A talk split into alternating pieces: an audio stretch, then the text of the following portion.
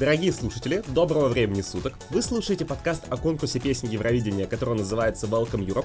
И впервые за долгое время мы решили вас порадовать гостем в нашем эпизоде, потому что сегодня мы будем обсуждать Эстонию на Евровидении, Эсти Лауль как национальный отбор, стал ли он чем-то больше для Эстонии, и все это мы будем обсуждать с нашим дорогим гостем Максом Партанином. Привет! Тарыхтус, что значит добрый вечер. И, как всегда, мой постоянный соведущий — это... Да, вечер действительно добрый, меня зовут Евгений Игнатьев. И перед тем, как мы начнем обсуждать все эти эстонские радости, которые накопились у нас за последние около 30 лет участия этой страны, боже мой, какой ужас я говорю, как давно Эстония дебютировала на Евровидении. Я хочу вам рассказать то, что если вы очень любите наш подкаст, вы хотите его поддержать каким-либо образом, пожалуйста, поставьте лайк на ютубе, если вы слушаете нас там, или э, поставьте нам хороший отзыв в Apple подкастах или Spotify, расскажите об этом подкасте всем вашим друзьям, знакомым, особенно, может быть, кому-то из Эстонии, кто умеет говорить на русском и понимает на русском, может быть, будет интересно послушать и освежить какие-то свои воспоминания и знания Украине. И, У меня сразу реакция вот тот видос э, с Эсти Лаули 2015 года с девочкой и с мальчиком. Это кремлевская пропаганда, это ерунда, не верьте. Вы турист? Нет, это, это, это пропаганда. А вот то, что рассказывает Джуни про то, как можно нам помочь, это не пропаганда. Этому верьте. Продолжай это интро звучит уже замечательно. Еще замечательно звучат имена таких людей, как Аркадий Степанов, Олег Гуменюк, Андрей Левданский, Владимир Мухамедчин, Алексей Лебедев, Семен Тимошенко, Руслан Байгельдин, Андрей Тымчук, Максим Гойнеш, а также все остальные наши патроны. У нас много людей, которые на нас подписаны на Патреоне и на Бусти, которые нас поддерживают не только морально, но и материально, и вы можете делать абсолютно так же, и не только получать наши благодарности, но и всякие дополнительные финтифлюшечки в виде Э, бонусных выпусков подкаста, э, упоминания вас в самих выпусках и многое-многое другое, поэтому, да, пожалуйста... В частности, чтобы люди не волновались, твоя мама все еще нас спонсирует, а вот мама Алики Миловой нет. Переходите по ссылкам в описании подкаста и смотрите, что вам подходит больше всего. Мы будем вам очень рады. На этом у меня все, поэтому переходим к основной части подкаста.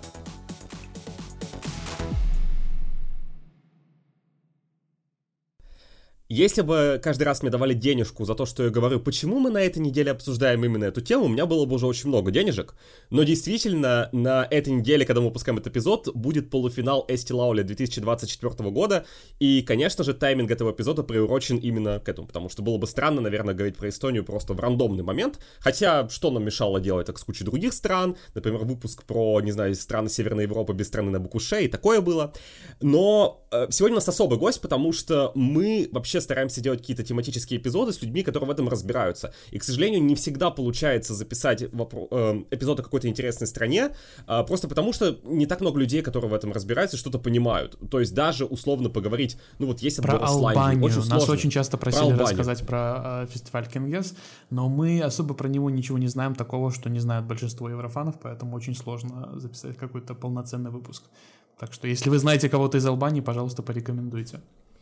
Но сегодня, как говорит Эдита Гурняк, Бог нам позволил записать прекрасный эпизод, и поэтому будем говорить самой нерелигиозной страны Европы, если я правильно помню. Вот. А, Макс, расскажи, пожалуйста, немного о себе, почему мы пригласили именно тебя, и почему именно ты способен прекрасно рассказать все о Лауле. Не знаю, насколько прекрасно могу рассказать о Лауле, но я абсолютно попытаюсь. Значит, э, меня зовут Макс, я из Сталина, но вообще сейчас я проживаю в Брайтоне, кстати, где Аба выиграла.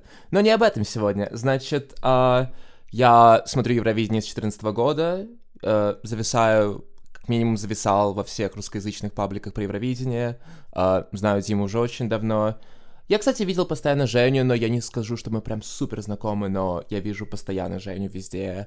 Uh, мне кажется, я видел в одной, кстати, конфе. Uh, мне кажется, это первый раз, когда... Да, я помню, мы с тобой познакомились в конфе uh, радио Евро... Евростайл, который делал один наш общий знакомый. И мы э, общались впервые именно там, где-то в пятнадцатом году. Ну какая ностальгия.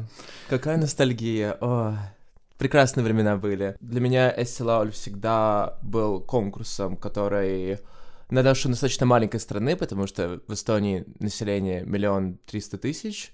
Uh, для нас, конечно же, uh, репрезентация на Евровидении очень важна, uh, как и, в принципе, для любой маленькой нации.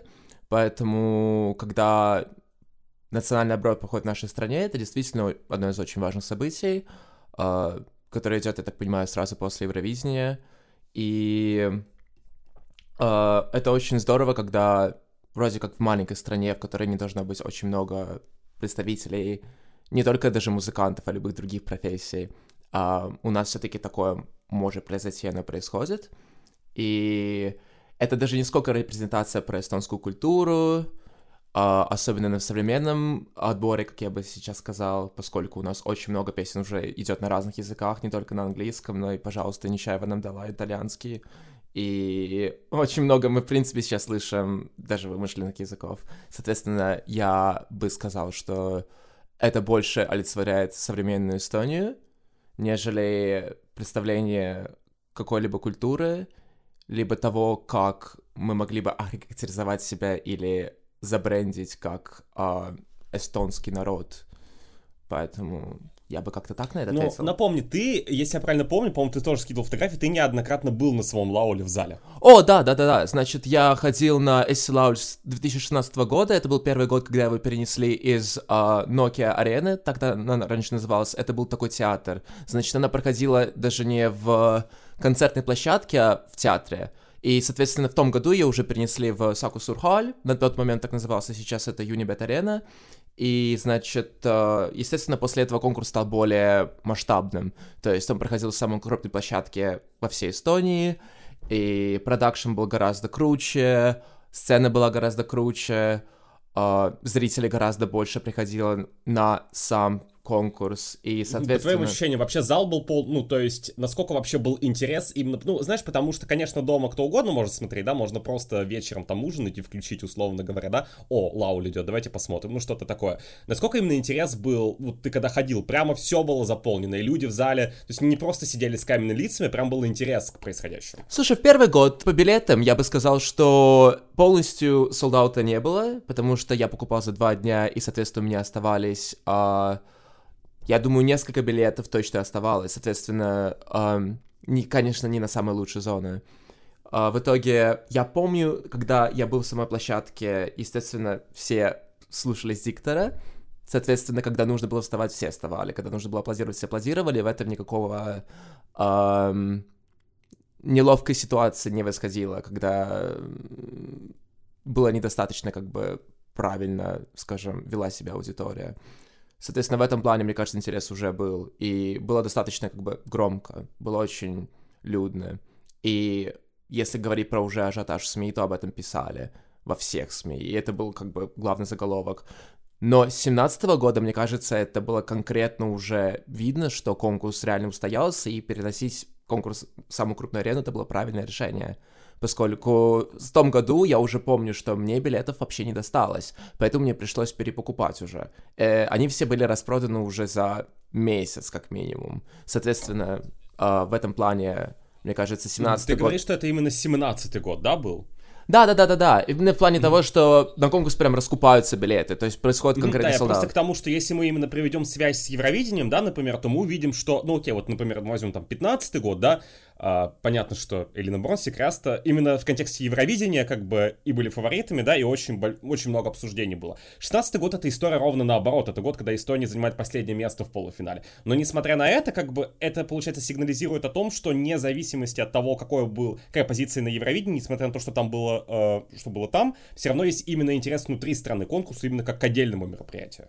Да, абсолютно. То есть у нас Эстелаур получил как свой бренд уже, я, насколько помню, еще в семнадцатом году поменялось лого, поскольку оно стало более уже таким фиолетово-синим, там появились более какие-то текстуры, там уже была не только эта птица, а появилась как бы сама уже как иллюстрация, соответственно, был уже больше вложений в плане визуализации, то есть сделать как бы лучше картинку, и сама сцена уже стала гораздо лучше с того года, поэтому, мне кажется, это был лишь показатель того, что сам отбор стал гораздо популярнее, уже вне зависимости от результата на самом конкурсе. Угу. И, в принципе, а, как в Эстонии воспринимают Евровидение, э, Дима, Дима уже упоминал, что если Лавлю установился как отдельное мероприятие, то есть, видимо, все-таки результат на Евровидении и то, как э, жители Эстонии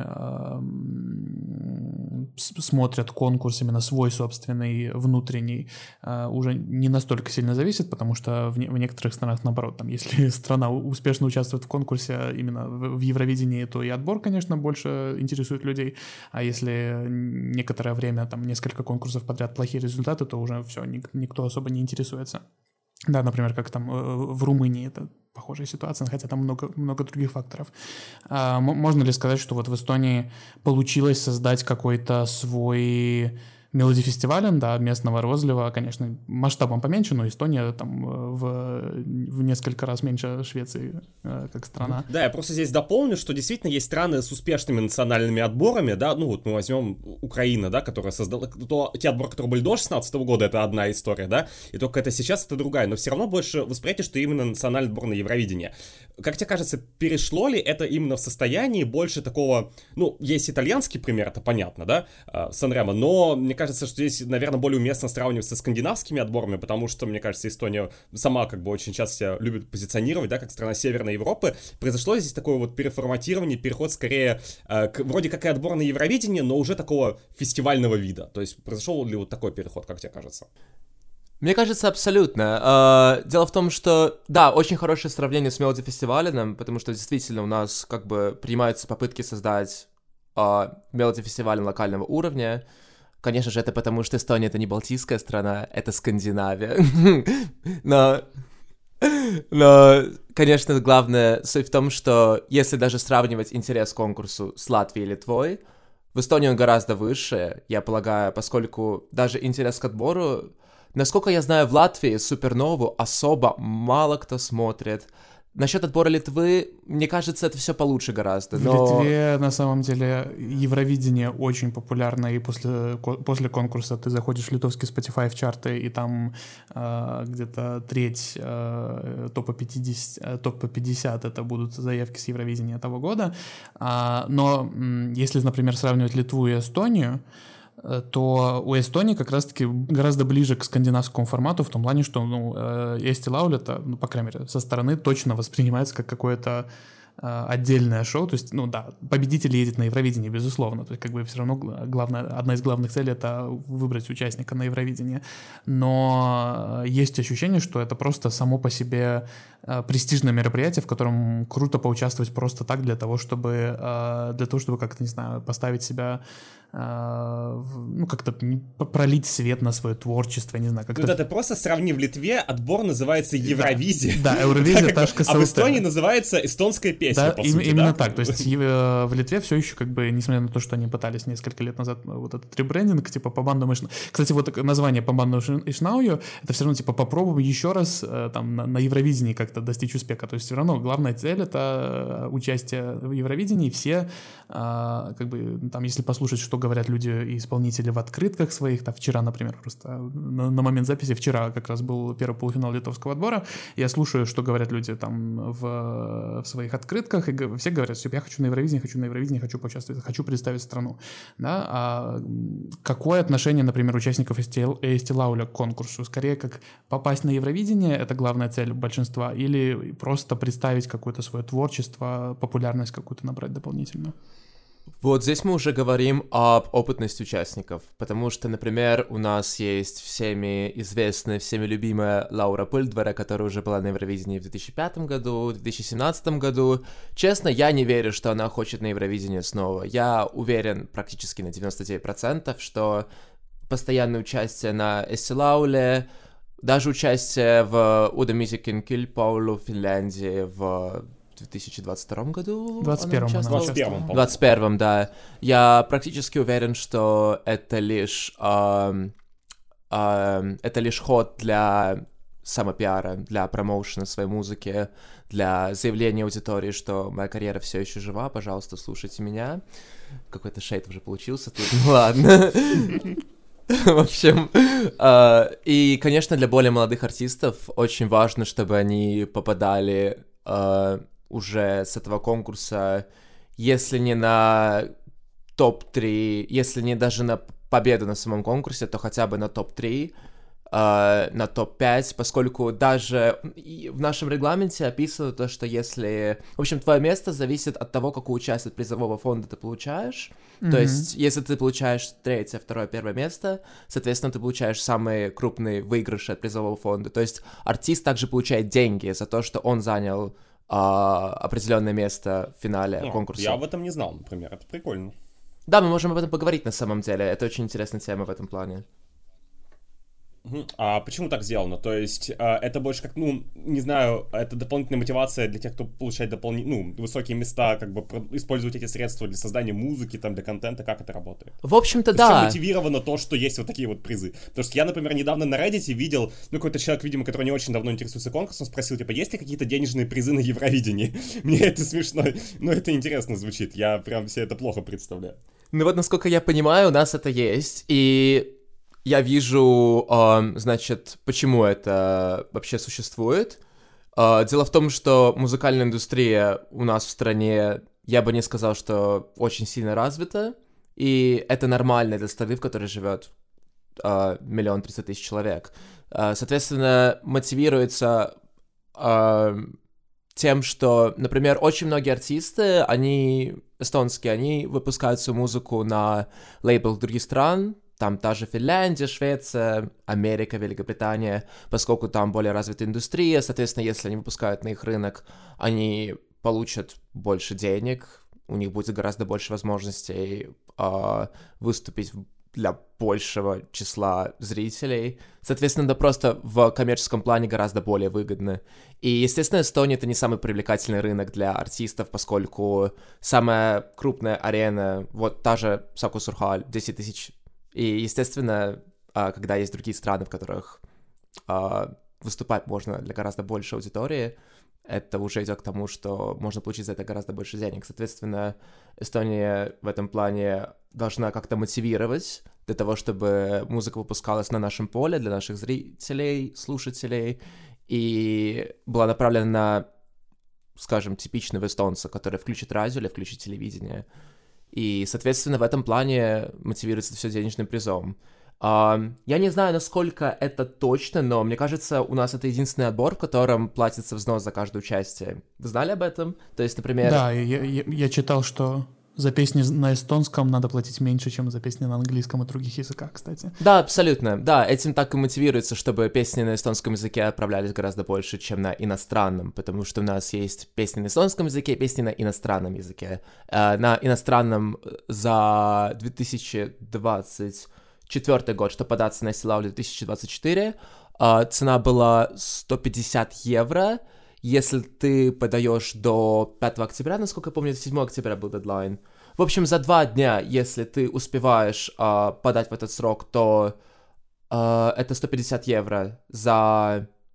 Эм, да, я, ты, наверное, хочешь сказать, что... Господи, как, а как это по-русски сказать? Ты хочешь сказать, что если ты отправляешь э, там раньше, чем за два дня до дедлайна, то если ты платишь одну да, сумму, а а, если отправляешь совсем близко к дедлайну, то ты платишь, по-моему, в два раза больше, если я правильно помню. Да, да, да, да, да. То есть там цена так зависит от того, что ты платишь в два раза больше. Нет, даже в три раза больше, мне кажется, ты платишь. Ну там какая-то сильная ну, наценка Там точно была, была да. разница, я помню. Я думаю, что точные цифры опять, ну там что-то в духе, по-моему, 100 и 200 я какие-то помню. А, меня больше другой вопрос интересует. А, ты знаешь, во-первых, ну я, я тоже обратил на это внимание, я узнал об этом, когда следил вот за а, сезоном отборов несколько месяцев назад и читал тоже про Лауль. И меня удивило две вещи. Первое, а, то, что, мне кажется, все все равно отправляют в последние два да, дня, да, несмотря да. на то, что взнос выше. Вот. То есть как-то все равно у всех вот эта вот идея, что надо до последнего тянуть и отправлять, это, эта прокрастинация, она, все, она даже тут работает, хотя, мне кажется, даже каким-то денежным образом мотивирует. Была даже какая-то статья, мол, а, на Эсти Лауль прислали там 8 песен. Там 12 да, песен, что-то такое, такое, да, было. Не, действительно, я помню, это происходило а, за неделю, за пять дней до того, как закрывался дедлайн. Мне кажется, в этом плане, да, просто появляется либо прокрастинация, либо просто время, чтобы доработать свою заявку, сделать как-то лучше, может что-то изменить в продакшене, что-то изменить в э, тексте песни.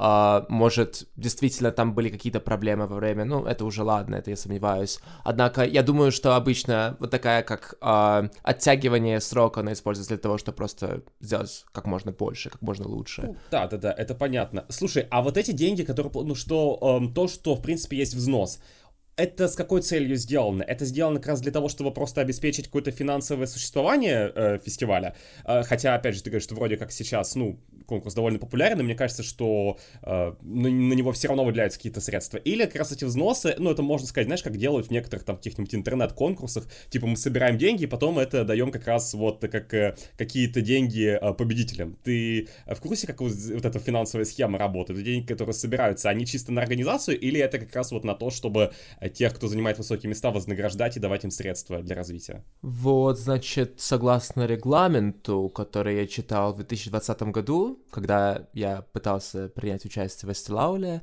это что все деньги используются для двух целей. Первое — это э, финансирование этого призового фонда, а второе — это участие уже на самом Евровидении. То есть эти деньги идут уже на сам номер, на все, что происходит на сцене уже самого конкурса. А откуда пошли деньги на платье или Нечаевой, напомню, пожалуйста. Вот тут уже помогли спонсоры. Кстати, не знаю вообще какие, но деньги нашлись. Все, что об этом сказали. А уже происхождение этих денег Тем, это уже неизвестно.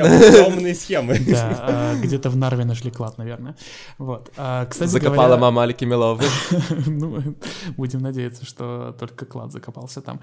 А, хотел как раз-таки вопрос насчет того, насколько это в итоге окупается артистам, не только в плане материальном, ну, хотя частично все равно это будет все связано, но и в плане того, э, насколько они в итоге достигают своих целей по какому-то промоушену, по какому-то достижению популярности. То есть в итоге песни... Ну и, кстати, если уж говорить про цели там эстонского правительства в проведении этого всего, то тоже как бы ну, получается ли у них привлекать что-то реально хитовое, то, что в итоге слушается в стране, или это, ну, зна- знаете, вот все говорят, что там на, на Евровидении хитов нет. Это, это... Ты так сказал, цели эстонского правительства, я прям вижу, как сидит Кая Калас и просто, да, в этом году мы привезем Евровидение. Ну хорошо, цели там э, эстонского телевидения, на которое это все проводит, ну в любом случае. И вот, э, вот завершу свой вопрос. Э, в итоге, насколько та песня реально воспринимается как что-то хитовое, что-то реально популярное, или оно просто, ну, там поучаствовали, в итоге там победитель почертовал, там второе, третье место почертовали, а все остальное, ну, было и забылось. Вот. В общем, насколько я понимаю, насколько... да, насколько я понимаю, значит, хочет ли эстонский вещатель победить на конкурсе? Ну, сто процентов, да, да. Uh, даже если это будет очень тяжело провести Евровидение в Эстонии, какие-то возможности, думаю, будут находиться. Uh, для Эстонии это важно, для Эстонии это нужно. Uh, нет, у нас, конечно, не относится конкурсы к какой-то музыкальной олимпиаде. У нас все-таки, может быть, менее такое серьезное отношение, чем в Швеции или в России, когда она участвовала. Но все-таки серьезность есть. Зрители смотрят и к выбору песни относятся серьезно. Uh, я даже, в принципе, не помню, когда у нас, за исключением 2008 года, побеждал прям откровенный трэш. Вот. Uh, Радио мне только приходит на ум, а больше я бы даже не сказал, что прям были какие-то заявки с явно таким трэшовым контекстом.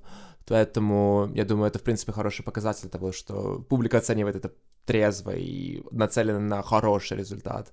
Uh, в плане того, насколько это будет... Uh, Значит, там было больше такой вопрос именно, как это будет финансово помогать э, Нет, э, да? вопрос есть... скорее про то, насколько в итоге исполнители, которые участвуют в фестивале, особенно если они занимают какое-нибудь, не знаю, восьмое место в финале условно, э, насколько это все равно оправ... ну, участие оправдано, насколько это в итоге приносит э, плоды непосредственно своим, самим исполнителям, насколько песни с конкурса вот, фестиваля, которые не побеждают, там, которые не в топ-3, а просто участвовали, насколько они в итоге популярны примерно в среднем?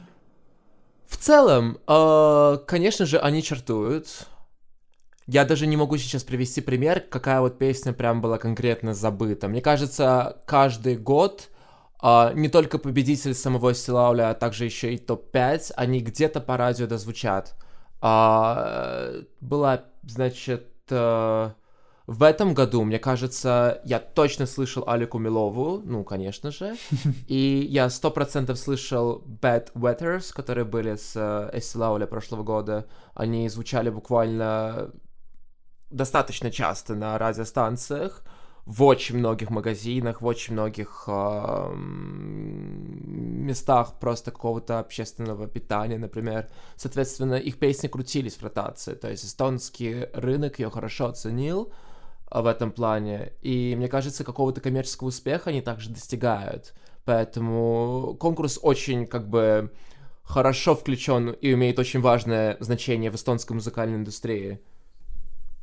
Слушай, вопрос, который меня очень волнует тоже, вот я, когда начал спрашивать тоже про членские взносы, я тоже подумал про это. То, что, по-моему, тоже была статистика, в Эстонии самые дорогие смс на Евровидении, по-моему, и тоже смс на Лауле, это просто какой-то трэш, сколько они стоят, сколько, полтора евро или что-то типа такого. Ну, то есть, это прям очень много. А, это, это, это связано тоже с тем, чтобы как-то профинансировать, как раз стимулировать участников в будущем? Или это какая-то очень странная, не знаю, ценовая политика вещателя? С чем это связано? Не, ну это действительно так. Э, СМСки у нас самые дорогие. А, к сожалению, так произошло из-за того, что у нас очень недофинансированный вещатель. То есть, к сожалению, у нашего вещателя не много денег выделяется, поскольку это, естественно, национальный вещатель. Uh, и все деньги, которые есть в их бюджете, они приходят из бюджета нашего государства. Соответственно, насколько я понимаю, этих денег недостаточно для того, чтобы покрыть uh, расходы на организацию отбора, на uh, также организацию самого участия на Евровидении, так, оплата взноса, оплата accommodation участника и прочие такие расходы. Поэтому смс они частично покрывают вот все эти расходы, которые вещатель должен сделать для того, чтобы участник из Эстонии был доставлен в место, где проходит Евровидение, и а, естественно, все было по тому стандарту, который Эстония хочет. А стандарт, ну, у нас, мне кажется, будет не ниже, чем у той же Швеции или даже Испании на евро, поэтому я думаю... Есть ли какие-то сомнения, скажем так, вот просто ты говоришь, да, про э, соби- э, собираемость, ну, мы тоже потом поговорим, и мы сейчас чуть-чуть вернемся назад, как бы, про историю поговорим, в принципе, но мне кажется, опять же, если мы, в принципе, говорим, да, про и посткоммунистический блок, то Эстония кажется одной из наиболее таких а, демократичных, честных стран. В этом плане то, вот как деньги собираются и расходуются, то есть есть доверие. Вот знаешь, как-то, мне кажется, тоже очень... Я про это часто говорил, что еще, вот знаешь, помимо того, что страны могут делать отборы на Евровидение, это понятно, но мне кажется, что зачастую все это выходит за пределы простого восприятия там конкурса, и, например, когда я смотрю норвежский отбор, меня всегда, знаешь, как-то в прошлом удивляло, что почему они, например, не публикуют полный результат. Мне всегда казалось, ну какая-то ну, какая дичь. То есть это маленькая деталь, но она мне всегда... А, потом как-то нахожу для себя просто объяснение, что Uh, ни у кого в голову, знаешь, никому не приходит в голову, что можно брать и, не знаю, там, фальсифицировать результаты на МГП условно. Кем вообще надо быть, чтобы это при, вот, придумать, да? Я просто почему это провожу, мне кажется, если вот такой тоже наверное, более североевропейский ценностный паттерн э, с точки зрения собирания денег. То есть нет никакого сомнения, что они куда-нибудь не туда пойдут, что это не для Евровидения, что все эти сейчас э, дорогие смс будут собраны, а потом эти деньги кому-нибудь уйдут. Вот есть что-нибудь такое? Или есть вот э, именно такое э, на уровне доверия, что действительно все, что делается, потому что смс действительно приходит много. Если мы посмотрим, сколько людей голосуют на Лауле, там очень много приходит голосов. Это показывает, что, ну, заинтересованность есть, несмотря на, как бы... Я бы очень много раз подумал, хочу ли я много евро тратить, да, если одна смс там полтора где-то стоит, и отправлять, да, или что-нибудь другое, на булочку с кофе. Вот. А, есть вот такое вот тоже доверие, что все эти деньги пойдут именно куда надо, что вот все на евро, все для этого, для, для достижения успеха. Ну вот... Э как мне даже ответить на него? На самом деле, иногда, естественно, возникают спекуляции насчет даже не честности самого конкурса, а насчет вовлечения заинтересованных лиц, например, правительство Эстонии. Например, в прошлом году... В чем это проявляется? То есть какие, э, какие могут быть интересы у правительства Эстонии относительно Лаули? То есть в, в чем может быть вмешательство? Ну вот, например, в прошлом году, естественно, это было, кстати говоря, в Айсберге, насколько э, я помню, то, что э, была кампания, то есть у нас же были э, открытки перед участниками, которые говорили о том, что Таллин — это зеленая столица... Э, зеленая столица Европы 2023 года. И буквально во всех этих открытках, значит, участники не показывали, как они заботятся о природе. Ну и, в общем, очень многие усмотрели в этом как э, агитация за то, чтобы все голосовали за действующую власть в Эстонии. То есть она привела к тому, mm-hmm. что у нас зеленая столица. А, вот так даже. Да, то есть у нас был как, такой скандал в СМИ, то, что это была такая гринвошинг компания, то есть у нас на зеленой политике как бы наша нынешняя власть получает голоса. Соответственно, э, на этом хотели... Ну, на этом было очень много спекуляций, естественно, и очень многие зрители были, ну, скажем, озадачены. Все было не так однозначно. Но я думаю... Но опять же, это все поле для спекуляции. То есть, действительно, в этом как бы каких-то прям сухих аргументов того, что это была прям гринвошинг компания, организованная проправительственной партией, их нет. И доказать это действительно мне кажется, будет ну, практически равно, невозможно. Мне кажется, что есть резон как-то в этом что-то усматривать. Э, тут уже надо возвращаться в выпуск про теорию заговора. А мне даже интересно, да. ты помнишь, э, ну, это, конечно, давно было, 2015 год, но просто мы вначале вот в интро делали отсылку к тому самому видео про мальчика из Мурманска.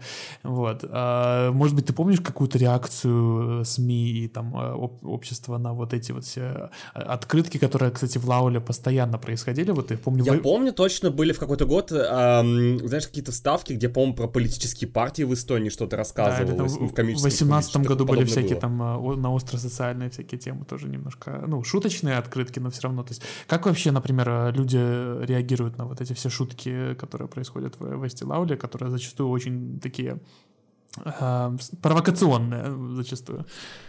Ну, значит, в моих глазах это выглядело так. Та самая шутка про мальчика из Мурманска в 2015 году, ну, естественно, это этот клип набрал больше всех просмотров в YouTube и был, в принципе, таким самым, как сказать... Обсуждаемым, наверное. Да, обсуждаемым, да, это был как бы вообще гвоздь всей программы, скажем так.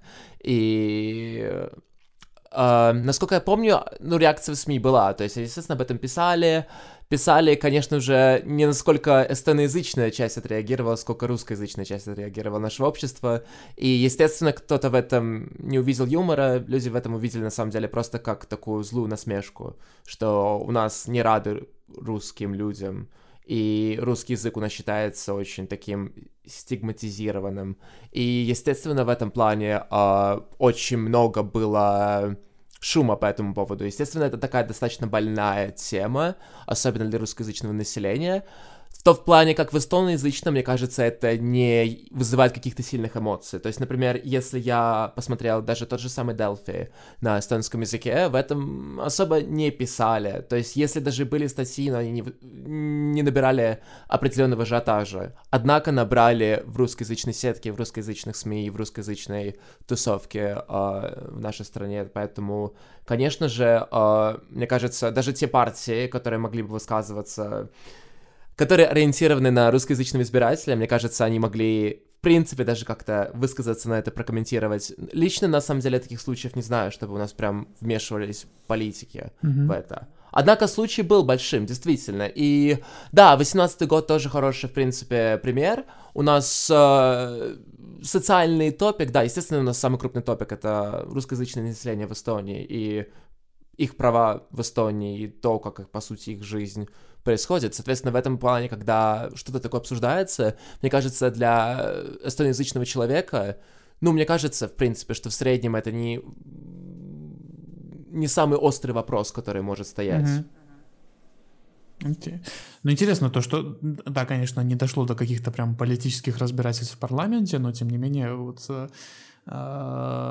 все детали Эсти Лауля настолько важны, что могут вызвать какую-то... Ну, подожди, подожди, Эстония слишком демократична для того, чтобы, не знаю, президент Эстонии выходил и говорил, Ален Ланскай не поедет на Евровидение. Укусувиста не едет на Евровидение. Укусувиста поедет на Евровидение. А, Но до этого мы тоже еще дойдем, я думаю.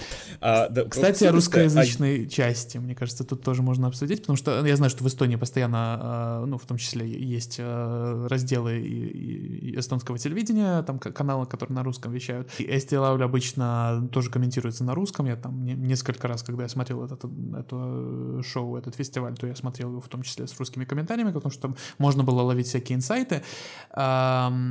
И я помню, кстати, а, когда... Это был 2018 год, когда я смотрел финал, и там была исполнительница Ника, по-моему. Вроде бы у нее были украинские корни даже, то есть не российские, а вот именно украинские. И я помню, как а, комментаторы которые комментировали на русском, очень агитировали зрителей своей трансляции голосовать за вот эту исполнительницу, исполнительницу Нику как раз-таки за счет того, что у нее есть украинские корни.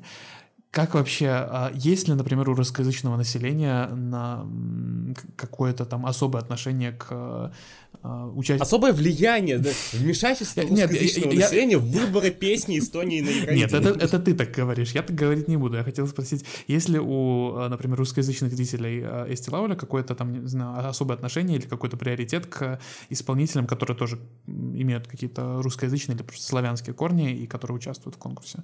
Есть ли вот какое-то особое отношения? Мне кажется, абсолютно. Ну, мне кажется, любому, скажем, итальянцы в Норвегии, как только узнали про Александру, мне кажется, я думаю, с очень хорошей вероятностью они бы за нее проголосовали. Ну, это, в принципе, так работает, мне кажется, не только в Эстонии, но и в любой другой европейской стране, что люди, если знают, что больше имеют связи, каких-то этнических, национальных связей, естественно, они будут голосовать за этого человека, они чувствуют какую-то связь, и это побуждает, может быть, даже не прям как-то явно, но подсознательно. Мне кажется, такое может происходить, вполне как бы хороший в этом плане аргумент. Но в Эстонии, мне кажется, вполне, да, я представляю, потому что, в принципе, я э, один из комментаторов, это Юлия Календа, насколько я помню, она очень часто ведет передачи на русском радио. В общем, человек небезызвестный. Но она действительно, она, в принципе, такой человек, который очень любит, на самом деле, поддерживать э, русскоязычную часть общества в Эстонии. И в этом, как бы, больше, мне кажется, именно не мотив того, что вот, давайте я, мы поддерживать будем своих, то есть мы будем поддерживать Uh, мы будем поддерживать украинцев, мы будем поддерживать белорусов, русских, для того, чтобы у них были лучшие места, скажем так, репрезентовать наше национальное меньшинство на конкурсе местном. Мне кажется, это больше именно с того плана, что это как бы что ли, честно в этом плане. То есть, на самом деле, это здорово, когда у нас национальное меньшинство, оно может выигрывать конкурсы, оно может представлять Эстонию, оно может представлять, как бы, интерес большинства в нашей стране. То есть, мне кажется, это уже идет с точки зрения того, как работает у нас в каком-то плане а, равно, равенство. И, наверное, в этом плане, как бы, мне кажется, очень это хорошо работает. И потому что, например, для эстонскоязычного разбирателя, в принципе, мне кажется, избирателя, зрителя, а, значит, для него, мне кажется, это не было бы каким-то прям большим вопросом национальность артиста, mm-hmm. который участвует на конкурсе. Но мне кажется, для русскоязычного зрителя, возможно, это было бы сыграло, потому что, опять же, это эффект меньшинства. И мне кажется, в этом ничего такого необычного нет. Да, я просто хотел сказать, что для меня на самом деле интересно, вот раз уж мы затронули эту тему, да, потому что мы как раз-таки, мы понимаем, да, что русскоязычная часть населения это меньшинство в Эстонии, и, ну, такое большое меньшинство, да, из-за чего такое большое количество обсуждений происходит, например, да, там же, где Жунь живет в Литве, и там, например, -то в Литве не стоит остро так э, ситуация, как, например, в Латвии или в Эстонии, просто потому что количество э, Потому что в Советском Союзе до Литвы не успели добраться, э, когда депортировали интеллигенцию. Вот. И и у меня как раз вопрос просто, да, мы говорим, да, тоже про цель, знаешь, как-то вот репрезентация тоже на международной арене, про то, что как хочется, ну, тоже от, мы про это все, с этого все начали, но я вспоминаю чисто даже последние 10 лет, знаешь, как-то мне в голову приходит, что есть как бы э, меньшинство, условно говоря, да, в стране, но при этом есть Таня Михайлова, которая поехала, значит, э, Элина Нечаева, дважды Укусувистая, Алика Милович. За последние 11 конкурсов получается 5 победителей, да, как бы. А, а ну, Стефан Апетян тоже был, да? Укусувист это с каких пор у нас э, русскоязычный человек? Мне ну, кажется, он не очень хорошо как раз-таки говорит на русском. Но мы можем кажется, взять... что очень-очень сильно как раз русскоязычная часть поддерживала, нет? Не, ну у него, он же не русский по национальности, то, естественно, как бы в этом плане он имеет отношение к этому. Не, просто, может, у меня кажется, его... из-за того, что я помню, что он участвовал там он в, в, в голосе, голосе в, России, в России участвовал, но, тем не менее, он как-то, мне кажется, всегда Я, я не знаю, я помню, видел э, какой запись его выступлений с 2010 года, где он поет какую-то песню на русском, и, скажем так, мне mm-hmm. кажется, он не умеет разговаривать на русском. Я не смотрел, конечно, голос с, с его участием, может быть, он как-то прокачал этот навык, но мне кажется, что он как раз-таки а, ну... даже близко. Сам... Я прям было убеждение, что почему-то он прям связан с русскоязычной частью. Не, на самом деле он по-русски разговаривает очень даже неплохо, и мне кажется, его участие в голосе — это чисто как бы импонирование э, русскому сообществу. Как бы не только даже в Эстонии. Не, в принципе, в Эстонии, да, действительно, потому что у нас э, русскоязычное сообщество в Эстонии, оно смотрит российские телеканалы. Мне кажется, ну, я уверен на сто процентов, что российские телеканалы и на тот момент они гораздо более более популярны, чем местные русскоязычные каналы в Эстонии. Соответственно, как бы это был шанс а, для того, чтобы русскоязычная часть населения Эстонии особенно в Эдавируме, например, где их полное большинство. Мне кажется, та часть не гораздо больше именно вовлечены в российскую сферу, в российской сфере uh, индус, различ, индустрии развлечений то же самое, например. Mm-hmm. Uh, конечно же, для них это гораздо, для него гораздо более было uh, хорошей, хорошая возможность для того, чтобы повлиять на эту аудиторию. Mm-hmm. То есть uh, для русскоязычных в Эстонии это гораздо более видные артисты, которые выступают на российских проектах, нежели на местных локальных, которые особо не набирают большую зрительскую э, аудиторию. Угу. Вполне логично, да.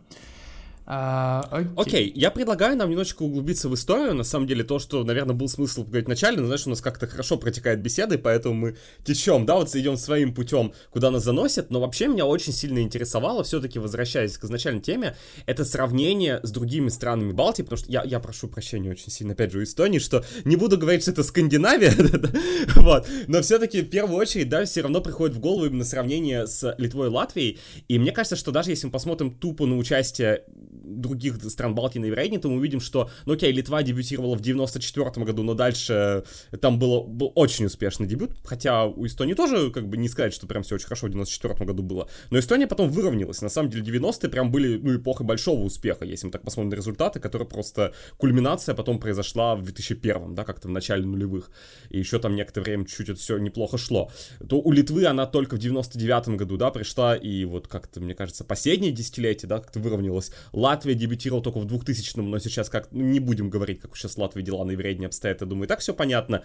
Вот. Насколько, как тебе кажется, отличается восприятие... Ну, мы про это немножко сказали. Э, скорее даже сформулирую почему, э, по-другому. Почему в Эстонии, наверное, может быть, воспринимают Евровидение как-то ну, ты сказал, что, наверное, не так серьезно относится, но все равно у меня есть какое-то ощущение, что более, может быть, не более серьезно, но более вовлеченно, да, хотя бы на уровне того, что есть Эсти Лауль, да, на, то, на фоне того, что вот в Эстонии получилось создать подобный формат, да, который будет напоминать скорее не отборное Евровидение, а какое-то самостоятельное шоу, а в Литве и в Латвии, например, нет. И связано ли это, можете это сказать, что, например, на э, том моменте, когда Эстония только вновь э, получила независимость, обрела в начале 90-х, э, ну, понятно, что очень важно было тоже себя продемонстрировать на международной арене и показать, что э, мы существуем. Насколько Евровидение служило этой целью? Можно ли было сказать, что тоже там вот участие в нем это... Ну, мы знаем, что, по-моему, сегодня была в квалификации за да, она в 93 да, в 93 году. дебютировать. Да, просто не получилось. Да. Я Ника Селема пыталась, она не смогла, к сожалению, да.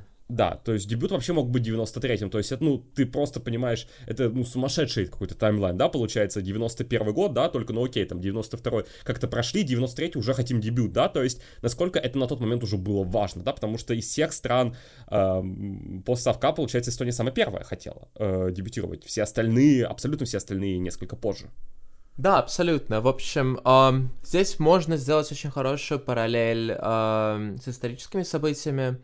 Э, когда Эстония получала свою независимость, э, очень важную роль в этом сыграла э, певческая революция, так называемая. Это когда у нас э, это все происходило, значит, на певческом поле. Э, я также знаю, что есть такое же в Риге и Вильнюсе. Это когда, значит, балтийские страны, не все объединялись, а, были да, цепи. Цепь. Угу, да, цепь. была эта цепь, значит, по, значит, Е20 была трасса, мне кажется, да, она объединяет как раз-таки Таллин, э, Ригу и либо Каунас, либо Вильнюс, точно не Э, помню. Вильнюс, э, по-моему, все-таки. Вильнюс, да, окей, значит, она объединяет три балтийские столицы, и люди выстраивались в эту цепь, чтобы показать свое единство и желание обрести независимость от э, Советского Союза и коммунистической власти, и в этом плане, конечно, песни и музыка, они сыграли большую роль, то есть на этом уже строился дальнейший после независимости брендинг страны, А, и на основании этого, естественно, уже строилась как бы роль Эстонии в музыке. И мне кажется, почему музыка? Ну, на тот момент, в принципе, мне кажется, было тяжело найти каких-то людей, которые могли бы как бы быть талантами большого масштаба, то есть не только эстонского, а там европейского, мирового. То есть э, футбол мы не очень хорошо играем, если сравнивать нас с какими-то другими странами, вроде Дании или Нидерландов. Может быть, на лыжах мы также нехорошо катаемся, как они. Или по фигурному катанию у нас тоже, на самом деле, не было прям очень сильной команды, которая могла бы выиграть трофей.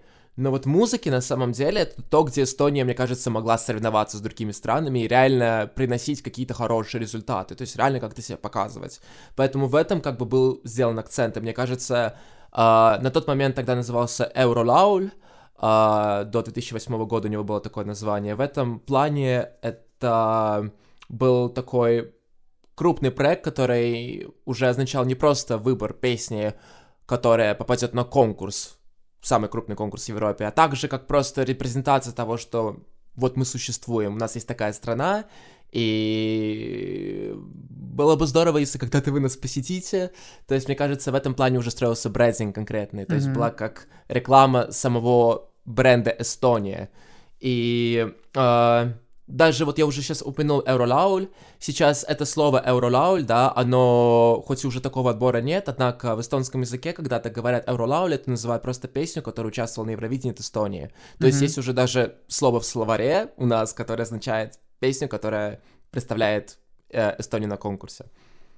Это достаточно забавно. И, и если только смотреть, да, у Эстонии дебют не задался два раза. Сначала они прошли в итоге в основной конкурс, а потом э, э, предпоследнее место заняли, к сожалению. Но если пос- посмотреть последующие результаты, то с 96 по получается 2002 Эстония вот все эти разы попадала в топ-10 э, на, на Евровидении и прям такой очень хорошо начала в итоге э, свое участие, хотя в нулевые наоборот что-то как-то прошло Ну, нулевые, да, были такой страшной эрой, э, но, мне кажется, стран, да. десятые, ну, более плюс-минус тоже все вырулилось. Слушай, понятно, что никто из нас в 90-е не жил.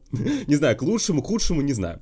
А, здесь уже другое пространство для маневра. Но все-таки то, что, вот как ты говоришь, Эстония сделала ставку на музыку, да, акцент на Евровидение. Но тоже не могло же быть просто так, что, э, знаешь, как-то Эстония обрела независимость, и сразу что бы нам такое сделать, начали искать варианты, о, ну давайте Евровидение попробуем. То есть все равно какой-то а, момент, восп- ну, су- то есть существовало какое-то восприятие, что такое существует. И понятно, что там в Советском Союзе тоже показывали когда-то, да, и э, какими-то отрывками, это все понятно, но как бы я не думаю, что это занимало как, даже, ам, не знаю, пространство, а, умы, да, жителей Эстонии обычно, да, что есть Евровидение, и мы хотим там поучаствовать. Или все-таки я ошибаюсь, то есть есть у тебя какая-то информация, играло ли Евровидение какую-то э, большую роль, то есть знали ли об этом люди еще до обретения независимости с новой Эстонии в начале 90-х, Э, и, или если нет, то как так быстро получилось, что Эстония так быстро сориентировалась и быстро нашла себя в этом, потому что, опять же, мы обсуждали это в течение подкаста, во многих странах, ам, да, которые вышли из,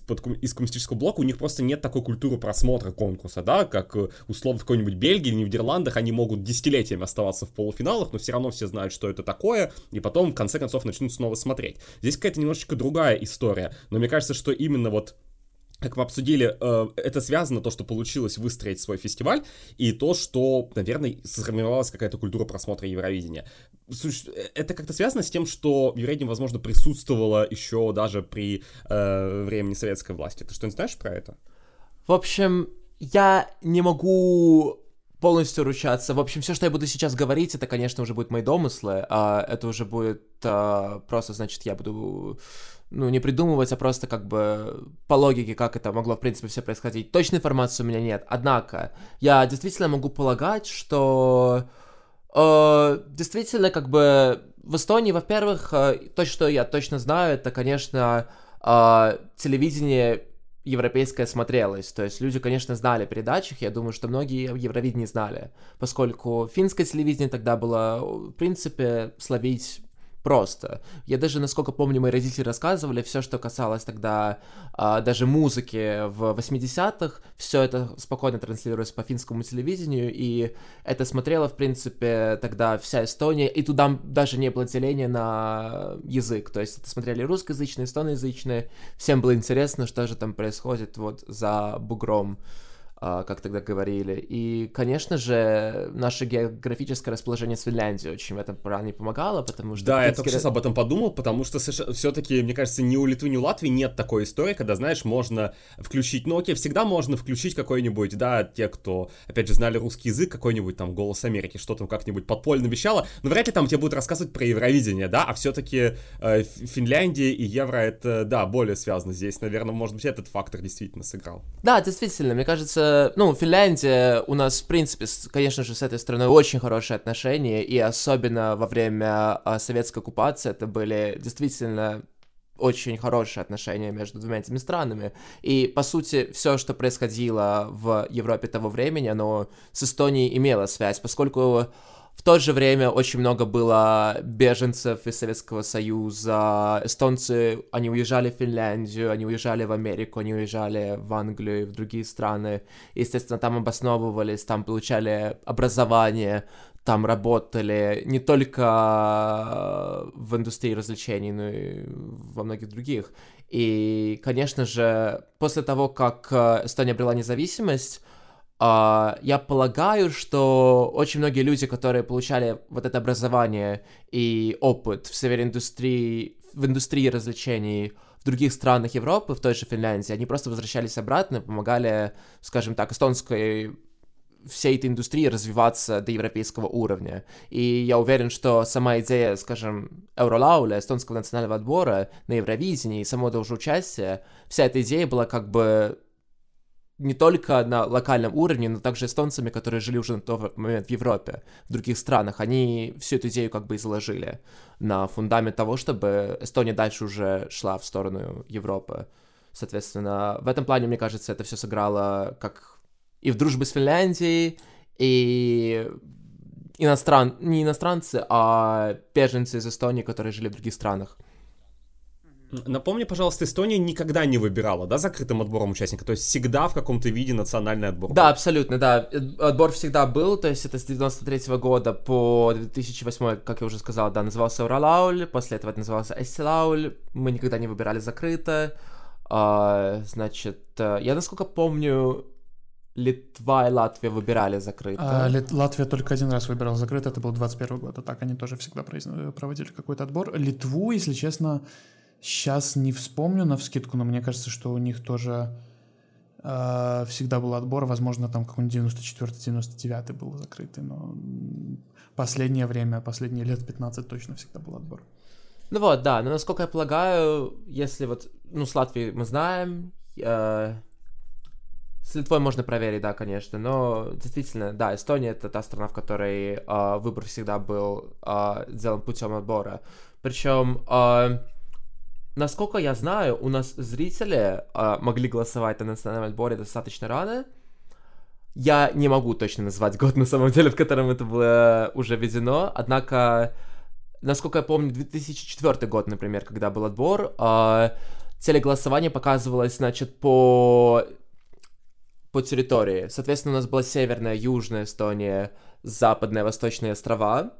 И каждая из этих территорий, она отдавала не свои баллы, а, соответственно, были показаны э, детальные результаты голосования. То есть, сколько конкретно звонков, смс было за определенную песню. То есть, в конце буквально мы видели э, прям пол полные результаты, которые были показаны на телеэкране. То есть, э, место э, участника и его точное количество э, голосов, смс, звонков, которые были получены. Технологично. Но Эстония, в принципе, технологичная страна. Если уже смотреть на стереотипы, то там скайп изобрели, что там еще изобрели у вас, кроме скайпа? Электро электронное голосование. Электронное голосование. А, если мы перейдем именно а, к теме Евролаули, да, потому что это тоже один из вопросов, который хотел тебе задать. Эсти Лауль в том виде, в котором мы его знаем сегодня, ну, понятно, что он тоже про виды и про формат этого года мы поговорим, и я помню замечательно, это был 22-й, да, когда были 4 четвертьфинала, Да. вот это О, вот, да, да, да. формат с клипами. Да. А, то есть э, тоже разные были преображения на самом деле, преобразования у Эсти Лауля, но если говорить исторически, почему э, Евролауль умер? Почему он был заменен? Это было связано с тем, что плохие результаты на Евро, или еще что-то, или хотелось именно как-то вот формат создать какой-то новый, потому что, если я правильно помню, первые года два Эсти Лауль тоже был, он состоял только из одного финала. А почему произошла смена формата, почему изначальный вид не прижился и в итоге сменился на что-то другое? Официально продюсеры, конечно же, заявляли о том, что э, отбор нужно реформировать, что его нужно представить в более современном виде, э, и уже также, конечно же, с тем, что это все пошло и плохие результаты, и, в принципе, тогда пошел еще на спад э, интерес к самому отбору зрителей, тогда 2008 год, а, мне кажется, это был прям рекордный минус а, уже по зрителям. И, соответственно, нужно было что-то делать, конечно же. А, Нужно было интерес как-то к этому возвращать, потому что действительно а, люди уже устали от пяти походов подряд. И, насколько я знаю, даже песни, в принципе, особо не то, что не чертовали, они просто ушли никуда. Например, тот же Crazy Radio, это последние победители того Евролауля, они особо... Они запомнили зрителям, конечно же. У нас очень много обсуждали о том, что в 2008 году мы отправили Crazy Radio, но их песня, она не была прям на слуху абсолютно у каждого сразу после конкурса. То есть сейчас я воспринимаю как просто какой-то мем. И, конечно же, в 2009 году был э, сделан полный ребрендинг. А, насколько я помню, именно в том году был введен как раз полуфинал. И уже в 2011 полуфиналов было два. И смена названия на самом деле имела тоже такое символическое значение, поскольку уже больше делался уклон на то, что мы этот отбор делаем для того, чтобы это было как локальное шоу в Эстонии, которое учитывается того, чтобы эстонскому зрителю было реально интересно это смотреть, уже вне контекста Евровидения. Соответственно, мне кажется, 2009 год это уже когда идет а, идеологически как бы цель данного шоу не просто для того, чтобы выбрать песни на Евровидение, а уже реально для того, чтобы сделать локальный мелоди-фестиваль, сделать какое-то семейное шоу, э, на которое в перспективе люди могут покупать э, билеты, чтобы сходить с семьей, э, поскольку сейчас к этому и Славли пришел, к тому, что это семейное шоу, в принципе, в точно таком же идеологическом плане, как оно сделано в Швеции.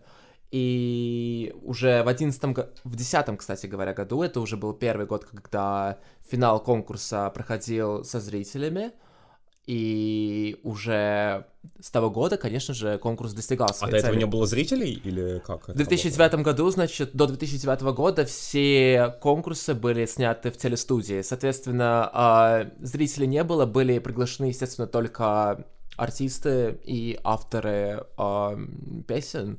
Более, более зрителей не приглашали.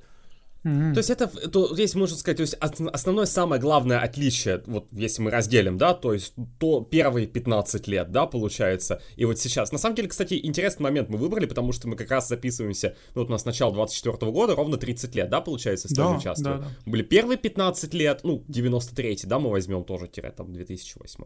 И сейчас вот вторые 15 лет, да, получается, у нас уже с Эсти Лаулем. То есть основная разница, она скорее будет, ну, понятно, что там формат, ну, господи, там, это всегда он, и, как мы уже сказали, в формате Эсти Лауля он тоже сам себе менялся. Но основная именно вот, именно направленность, наверное, вот это вот изменилось, да, от чисто отбора на Евровидение, как, например, в Латвии или, или Литве, мы переходим именно к э, фестивалю внутри. вот, самое главное, то, то, что у нас, а уже то, что выигрывает на Евро, это сопутствующее. с этим. Да, абсолютно. То есть это был конкретно уже э, цель на локальный продукт, который именно в Эстонии хорошо выходит как просто хорошее шоу, на котором действительно можно а, уже производить какую-то реальную коммерцию, на котором делать можно нормальный также промоушен, то есть это шоу можно рекламировать, это уже реально какой-то имеет бренд.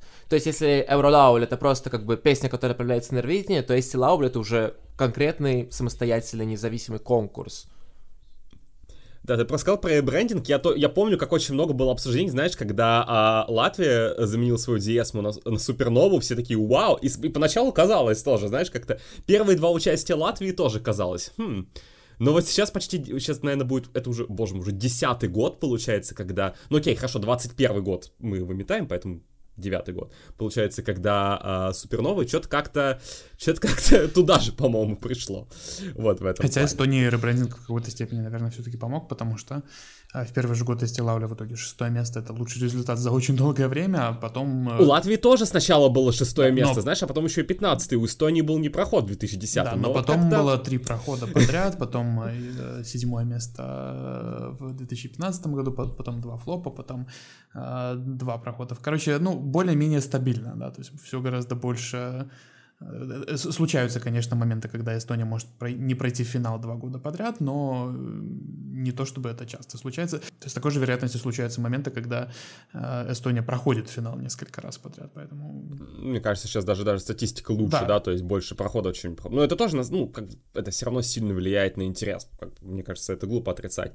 А если мы с тобой пройдемся по вот таким основным моментам, как, что бы ты мог отметить как главное изменение вот на Лоле? Потому что я вот лично для себя, знаешь, какой-то обывательское, опять же, да, э, такое впечатление от человека, для которого Лауль это обычный отбор, на самом деле, да, который есть, иногда смотрю, иногда, иногда не смотрю, то есть максимально вот э, такое нейтральное, наверное, какое-то отношение. То есть чисто я пытаюсь как-то вспомнить, что я лично как-то вот мне припоминается, что, кажется, там в какой-то год вели, что три суперфиналиста, в какой-то год было, что финали... ну, там в итоге песен в финале не 10, а 12, что-то такое. Ну, я уже так. сказал, что были да, вот я помню, что были четвертьфиналы. Что ты можешь отметить? Какие вот для тебя лично главные изменения, возможно, какие-то не очень очевидные? Хорошо. Вот, изменения в формате за годы. А, в формате этого года, да, значит, имеется в виду 2024? А, нет, нет, вообще, пока вот вообще целиком за как-то вот за историю конкурса, что вот как ты можешь отметить? Ну, что-то важное, потому что, может быть, то, что, я не знаю, там, условно, три песни теперь в финале вместо двух, это так, это не важно. Ну, я имею в виду суперфинал. Хорошо, действительно. А, именно изменения в правилах, да, или как бы просто тенденции какие-то, которые ну, появляются? Какие-то важные вехи, которые ты бы отметил. Хорошо, а, значит, первое, что я отметил, это, конечно, а, язык композиции. А, если просто посмотреть, что происходило а, до 2012 года, это то, что Статистически, если песня на эстонском и она едет на Евровидение, она гораздо более успешнее, чем песня на любом другом языке. И, значит, 2009 год это Urban Symphony с Рандайат получили девятое, нет, шестое место, извините. И в 2012 году от Lapland School получил также шестое Тоже место. Шестое, да. да, соответственно, как бы уже была вроде как стратегия, что отправляйте песню на эстонском, у вас все будет хорошо. И в 2013 году, конечно же, так и было, что, мне кажется, из 20 17 или 16 песен были на эстонском языке, только 3 или 4 были на английском. И... Это был год с чудесной группой Винни-Пух, я прям да. это очень хорошо помню. Это тот самый год, в котором все познали эстонский национальный колорит. И, конечно же, а, выбрано было Берги Тыгемель, но, к сожалению, результат не был ожидаемый, конечно, 20 место в финале. Однако Uh, было уже на самом деле какое-то ощущение того, что нужно выбирать uh, что-то более национальное, что-то более uh, уже имеющее явный эстонский окрас, что можно сказать о заявках 2009-2012 года. То есть, действительно, как бы что-то, что эстонцы бы действительно слушали. А в 2014 году по сути, был такой же план. песню Таня Amazing эстонцы или нет? К сожалению, нет. Однако, это тот был самый отбор, в котором была такая же ситуация идентичная, как в 2013 году. То есть, песен на английском было на самом деле около трех-четырех, Но вот тут случился тот самый шанс, когда песня на английском как раз-таки и выиграла, хоть с небольшим отрывом на самом деле, от другой песни на английском языке. Поэтому, в принципе, тут, к сожалению, а, эстонско, эстоноязычной музыке не повезло. И тут мы уже идем 15 год, когда уже эта несчастная традиция обрывается, и песня на английском, она наконец-то попадает в топ-10.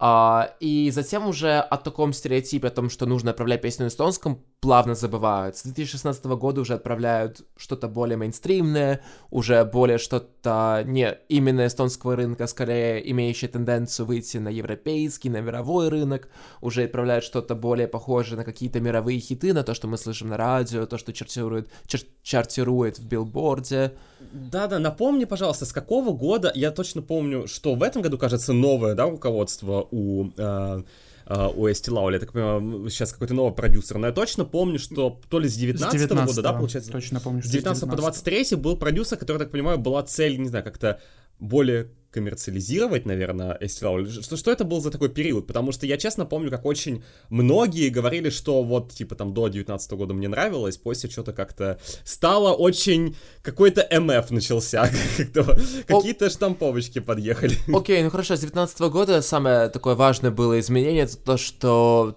Тони Рахула, это тот был продюсер, который у нас э, был, э, его цель была, конечно же, сделать Эстилауль именно общеэстонским конкурсом. Э, значит, заявляет он, что Таллин — это не вся Эстония, и конкурс должен проходить еще и в других городах, как бы они у нас есть. Поэтому Тарту проводил полуфиналы, которые тогда были. Они проводили их э, в спорткомплексе mm-hmm. Тартусского университета, что является одной из самых крупных площадок у нас в стране. Так вот. И, значит, э, опять же, до 2023 это работало на самом деле. Ну, и учитывая, конечно же, 2021 по 2023, когда полуфиналы не могли проводиться, а, ну, в 2023, однако, проводились а, полуфиналы в Имсе, это район очень близкий к Таллину, но, к сожалению, Тарту уже те конкурсы не проводил. А в первый год это было обосновано, конечно же, пандемией, а в 2023 сокращением бюджета. И, естественно, в этом году принципе, тот формат, который мы видим в этом году, это исключительно все из-за сильного сокращения бюджета, из-за того, что даже, в принципе, не сокращение бюджета, то, что бюджет не поменялся, он не увеличился, а цены на то, чтобы реализовать этот проект, они очень существенно повысились. А, в Эстонии на, на момент пандемии была очень высокая инфляция, а, также она очень сильно подскочила после начала полномасштабного вторжения в Украину. И, конечно же, это все сильно сказалось на нашей экономике и ценах. И, конечно же, сейчас делать а, отбор и посылать участника Евровидения стало значительно дороже. И, конечно же, без дополнительных инвестиций а, в бюджет гостелевидения очень тяжело делать подобный проект и очень тяжело держать его на том же уровне. Поэтому, конечно же, это сказалось на качестве. Угу. Вот я как раз и хотел спросить насчет э, изменения в формате, потому что я подозревал, конечно, что это вот именно сокращение в бюджете было бы, потому что кто в здравом уме, вот имея какой-то другой, имея какой-то другой выход, э, имея другое решение, решит сделать полуфинал один, ну как бы часть участников пропустить автоматически. С пятью автофиналистами, да. привет МГП. С пятью автофиналистами Значит, это всегда хорошая идея. Не только Швеции, видимо, вдохновляется Эстония. Значит. Да, и как вообще люди, например, на это реагируют, э, и слышал ли ты какие-нибудь мнения по этому поводу, по поводу того, что, например, в этом году э, пять исполнителей автоматически в финале, там я читал, что какая-то комиссия специальная, жюри там из других исполнителей. Вот, может быть, тут есть какая-то коррупция, вот да. как выбирают этих пяти автофиналистов? Вот тут э, действительно, конечно, выбор пяти автофиналистов это чисто от того, кто жюри считают достойны быть в этом топ-5. Mm-hmm. То есть, грубо говоря, каждый год, естественно, проходит этот pre-qualify Пред, round. Предотбор. предотбор. Да, да, да, предотбор. Это он проходит, и это, естественно, все в закрытом формате, это когда просто все песни слушаются, и выставляется общий рейтинг. И, соответственно, из этого общего рейтинга, вот, если в этом году участвует 20 песен, то 20 песен выбираются. И в этом году была проведена точно та же, та же самая процедура, было выбрано 20 песен, и те, которые вошли в топ-5 по жюри, они прошли а, автоматом а, даже в так. финал. Okay. Да, то есть все было абсолютно так же, как и прошлые годы, просто вот это новшество о топ-5 а, автофиналистах, оно было выбрано исключительно тем, что топ-5 жюри. И в этом году, насколько я знаю, количество жюри, кстати, увеличилось, потому что раньше оно состояло из 12 человек, я насколько помню, а сейчас в этом году было 35. Интересно. Нет, ты знаешь, на самом деле это очень важно, просто потому что, когда я, например, видел эту систему на МГП, у меня чисто было ощущение, что автофиналисты это, знаешь, просто чтобы подогреть интерес более именитых, ну, ну come on, когда ты пихаешь что Тикса или Кейна, ну, угу. кому, ну, правда, ощущение, что автофиналисты это просто какие-то более известные люди в стране, а здесь получается другая стратегия, да, то есть, ну, зачем, как бы, давайте сразу вот кто закрытым отбором там хорошо у нас получился, их пустим, то есть, это, ну, это на самом деле, ну, отличается от, от опять же, я, мы не знаем, как это буквально работало в Норвегии, но впечатление у меня было именно такое, что это не основано на качестве заявок иногда.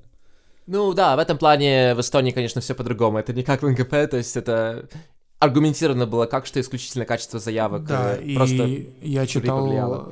что жюри не знали, ну, скорее всего, и жюри очень сильно, очень легко могли определить многих исполнителей, чисто по голосу и там по стилю музыки, но, в общем... Ну, учитывая, что тоже, да, абсолютно очень верно. многие любят Вастилаули неоднократно да, но жюри в любом случае не были названы имена участников, то есть как бы жюри голосовали это было... как бы анонимно, но это примерно так же, как голосуют жюри на Only Voice Survives, э, кстати. Да, это было слепое прослушивание прослушивания, то есть не было понятно, какой артист это исполняет, конечно. Было просто дано название песни, все. Ну, это просто, э, э, почему я сравнил с Only Way Survives, это потому что, когда меня туда зовут в жюри, э, подмигиваю Диме, вот, э, я слушаю заявки, как бы это анонимный конкурс каверов, э, если вы не знаете, что это вообще такое. Это анонимный конкурс. Это очень хорошо, что ты это упоминаешь, потому что как раз мы этот выпуск выпустим в тот день, когда будет второй полуфинал, поэтому всех приглашаем прийти. Мак, кстати, участвовал там, по-моему, с Айна Мунпита. О, нет, ну вот, раскрываешь такие подробности Прошел финал, кстати. А я очень... Да, кстати, да, поэтому даже если вы не можете петь, пожалуйста, участвуйте. Поэтому, да, если приходите... Прикол-то в чем?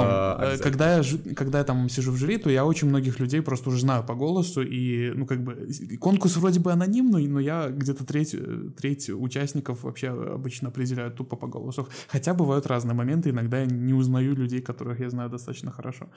А, так что вот мне кажется, на эстонском, а, в эстонском предотборе происходило примерно то же самое. То есть они могли, конечно, э, Э, не знать прям всех-всех-всех исполнителей, но кого-то они, ну, не знаю, Лауру Польдверя, мне кажется, они очень хорошо могли узнать по голосу, чисто у нее очень такой тембр, например, запоминающийся. Ну да, в этом прикол, что Лауру отправили, извини меня, в полуфинал. Да. Да, как э, Кроли, например, зато вот люди, которых я вот совершенно не, не, не знаю, их именно вот они автофиналисты. А... Я, мне кажется, когда это было опубликовано, я уже удивился. Типа, может быть, все-таки там, ну, не, не, стратегия была не именитых исполнителей засунуть. Как я могу это аргументировать? Да, это действительно произошло из-за того, что мне кажется, поскольку количество жюри было увеличено. И, ну, давайте посмотрим так, 35 человек. И было также еще сказано, что это будет такое жюри, которое не только будет из музыкантов состоять, а из каких-то также обычных людей, которые работают на обычных работах и с музыкой не особо связаны, просто ее слушают. И, соответственно, а, я, в принципе, могу полагать, что для страны в которой не особо большое население, мне кажется, эти 35 человек могут просто иметь гораздо более широкий круг знакомств и как бы просто знать больше людей. Соответственно, такое прецедент то, что, ну, допустим, человек номер 28, 36 и э, а, 35, имею в виду, и 14, они могли легко знать там, ну, половину артистов, которые выступала. Соответственно, мне кажется, в этом плане расширения оно могло сыграть вот этот фактор того, что голосование по тому, что узнан голос, например. Угу. Но в любом случае, вот Лаура и там э, группа Трафик, я знаю, что очень много раз участвовала в конкурсе, там не, некоторые еще исполнители, э, все равно многие были, э, не попали в топ-5, так что, наверное, вот набор из обычных людей тоже мог каким-то образом помочь, чтобы как-то вот эти все связи в индустрии нейтрализовать. А вот если мы уже перешли к голосованию за имена, то считаешь ли ты, что это на Лауле иногда бывает проблема, потому что, ну, знаешь, я помню, вот в 22 году, когда были эти четвертьфиналы еще, э, в которых, голосование, в которых голосовали не по выступлениям, а просто да, а, я смотрю там список э, участников каждого четвертьфинала и такой, ну, ну, вот этот, этот, не слушай песни, да, я все равно говорю, ну, наверное, вот это вот это вот пройдет, потому что кучу раз участвовал в конкурсе, и вообще э, проблем не будет. И в большинстве случаев я угадывал, просто потому что, ну, вот исполнитель именитый, много раз участвовал, у всех на слуху, и а, как бы наверняка пройдет в основной конкурс. Есть ли такая проблема? Есть ли ощущение, что есть вот, какая-то такая фамильярность голосования за имена, то, что одни и те же постоянно э, получают хорошие результаты, а всем остальным гораздо сложнее чего-то такого достичь, даже если качество заявок, в принципе, у, известных исполнителей не то чтобы прям сильно выше, чем у малоизвестных. Ну, тут это очень тяжело скрывать, конечно же, такое случается, и, конечно, такое происходит. И можно, в принципе, сделать такое объяснение тому, что когда такое происходит, какие могут быть из этого причины? Это может быть из-за того, что зрители специально голосуют за имя. Иногда, в принципе, это можно просто оправдать тем, что, например, эти артисты, которые уже много участвовали, много раз участвовали в конкурсе, например, Ингер, или даже Лаура, или... Uh, Famous singer from Estonia. О, да. Рапидян, боже мой, это Абсолютно, да. Ну, вот, кстати говоря, именно вот, например, латышского Маркуса Ривы у нас, кстати, еще пока нету, чтобы участвовал прям во всех э, отборах Хасилауля, однако э, все равно... Кстати, кстати, кстати, я тоже, раз ты сказал про Риву, э, я просто вспомнил, что вот в Литве сейчас есть правило, что не, могут участвовать только граждане Литвы, даже с видом на жительство тебя не пустят на отбор. Как в Эстонии с этим дело обстоит? Кто может участвовать по правилам? А, значит, в Эстонии... А сейчас скажу, значит, артисты могут быть, в принципе, любого гражданства, однако э, есть просто такое правило, что 50% как минимум из авторов песни э, должны быть э, граждане э, граждане Эстонии. Соответственно, это работает с авторами, и, возможно, это работает с исполнителями тоже. То есть, например, если это дуэт, один человек из Эстонии и один человек может быть откуда угодно. А, мне кажется, что нет такого правила насчет исполнителей. Вспоминаем Виктора Круна, Анну Салена и Санну, Сандру Оксенрид. А, значит, что... да, да, да.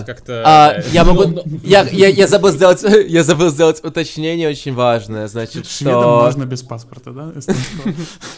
Ну, конечно. Ну, понимаешь, ну, Швеция это Скандинавия, северноевропейский фестиваль, why not? Да, Швеция у нас всегда рада, потому что поставляет формат как бы, ну, как-никак, все-таки подмога. Однако, ну, если серьезно говорить, то там есть такая аргументация прикольная в регламенте о том, что, а, значит, а, по особой договоренности с вещателем это все можно как бы легко изменить. То есть, на самом деле, если какой-то стигряста очень хочет написать песню со шведами, ему это, вероятнее всего, удастся это сделать. Если у Там кого-то убрали, э, да, из авторов, это тоже, наверное, пойдет. Но мне кажется, вот это уже больше рассчитано...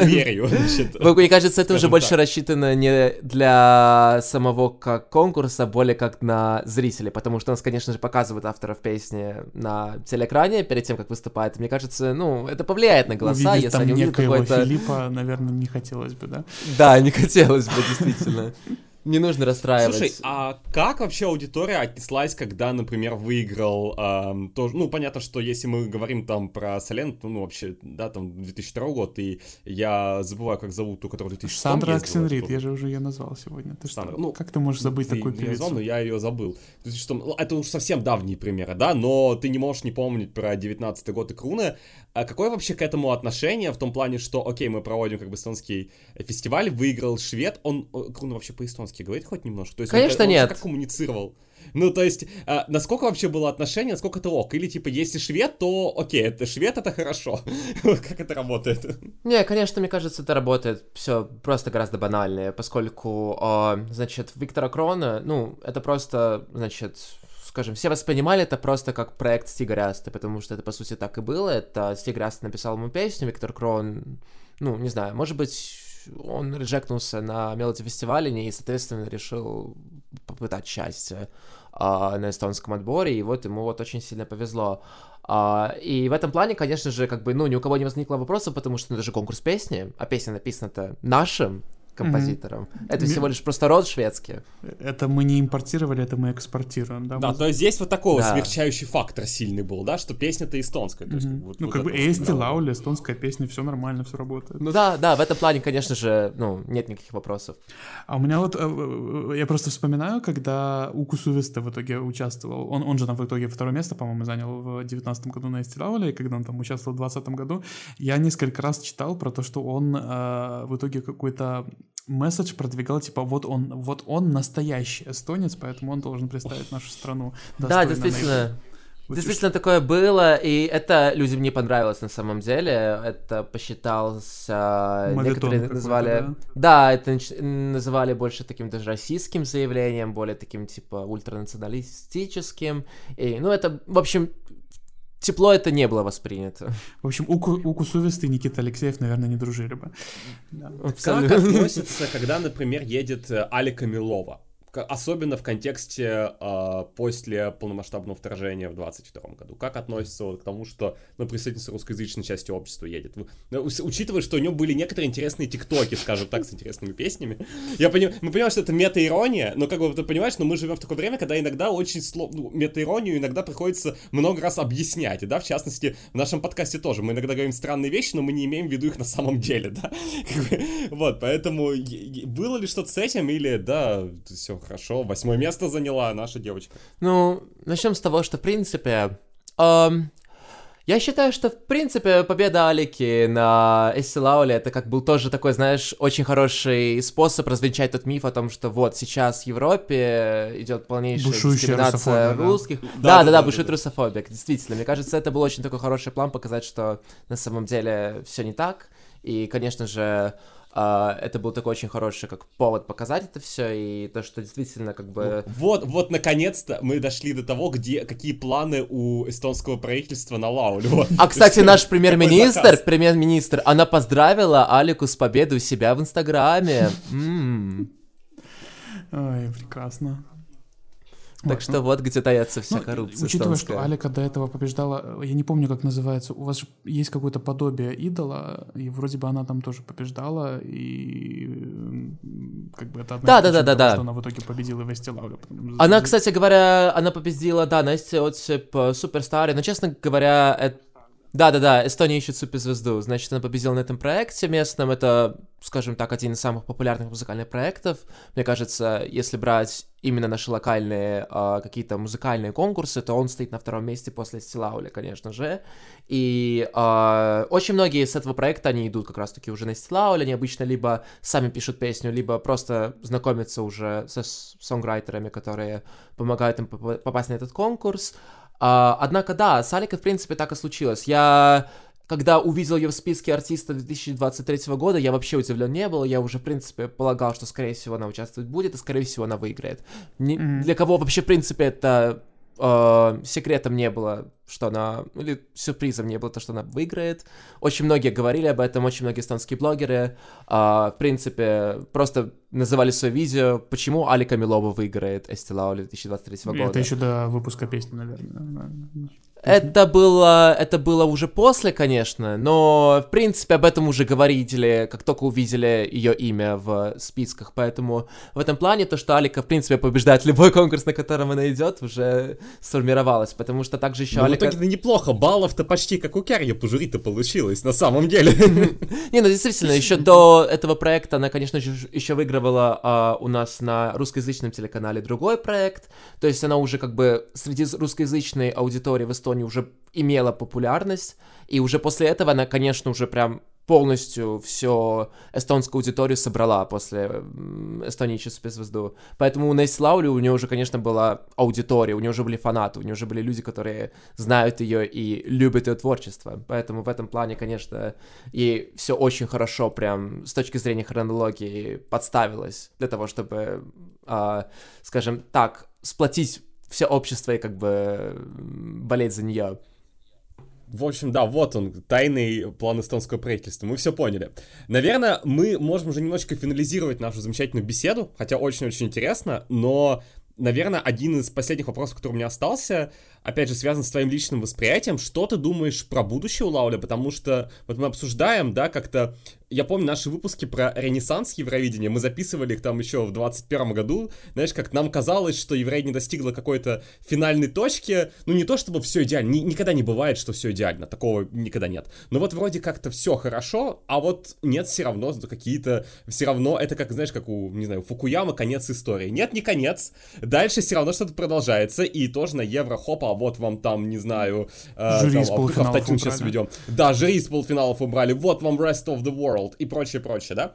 каким ты видишь будущее Лауля, потому что ты сказал, что, наверное, окей, мы пришли в какую-то точку, но все равно изменения происходят. Хорошо, допустим, там связаны с финансированием, как сейчас, да, из-за этого там один полуфинал. Как тебе кажется, может ли, опять же, формат как-то, не знаю, вернуться к его более традиционному виду, как это было в последние годы, если там с денежками будет получше? Или, возможно, ждет что-то иное? Вот как ты видишь, что будет ну, опять же, не, нет смысла заглядывать там в какое-то далекое будущее, ну, скажем так, в ближайшие годы. И, возможно, что лично ты хотел бы поменять в Лауле, если бы, вот, не знаю, все, Макс Партмин, креативный директор Асти Лауля, новый, а, вот, что бы ты предпринял? О, какая хорошая была бы профессия в будущем, моя новая цель. а, ну, что я могу сказать? В 2019 году, ну, это было точно то самое время, когда, мне кажется, отбор достиг своего какого-то пика в плане продакшена. То есть 19 год это такой самый удачный формат, мне кажется, когда было организовано два полуфинала, которые проходили в... за пределами Таллина, когда люди из Южной Эстонии могли гораздо проще попасть на этот конкурс, а всего лишь доехав до Тарту.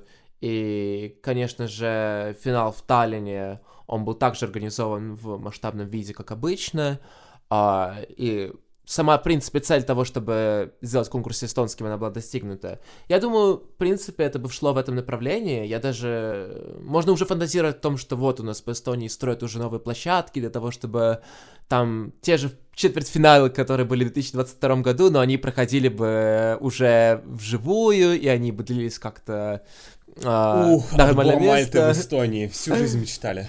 О, боже, Отбор Литвы да. в Эстонии в продолжительностью в 12 шоу.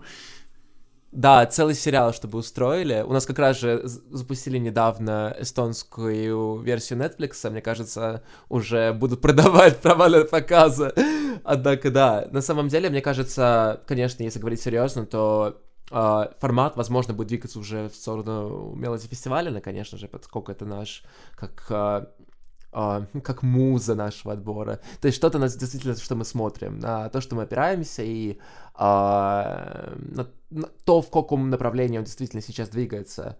Um, я, конечно же, вижу, чтобы было бы классно, например, проводить, конечно, не оба полуфинала в Тарту, а один полуфинал в Тарту, а второй еще в каком-нибудь городе. Тарну, Мне например. кажется, да, да даже на самом деле в Нарве, мне кажется. Это было бы как раз-таки вот да, тот самый месседж. Нарва, да.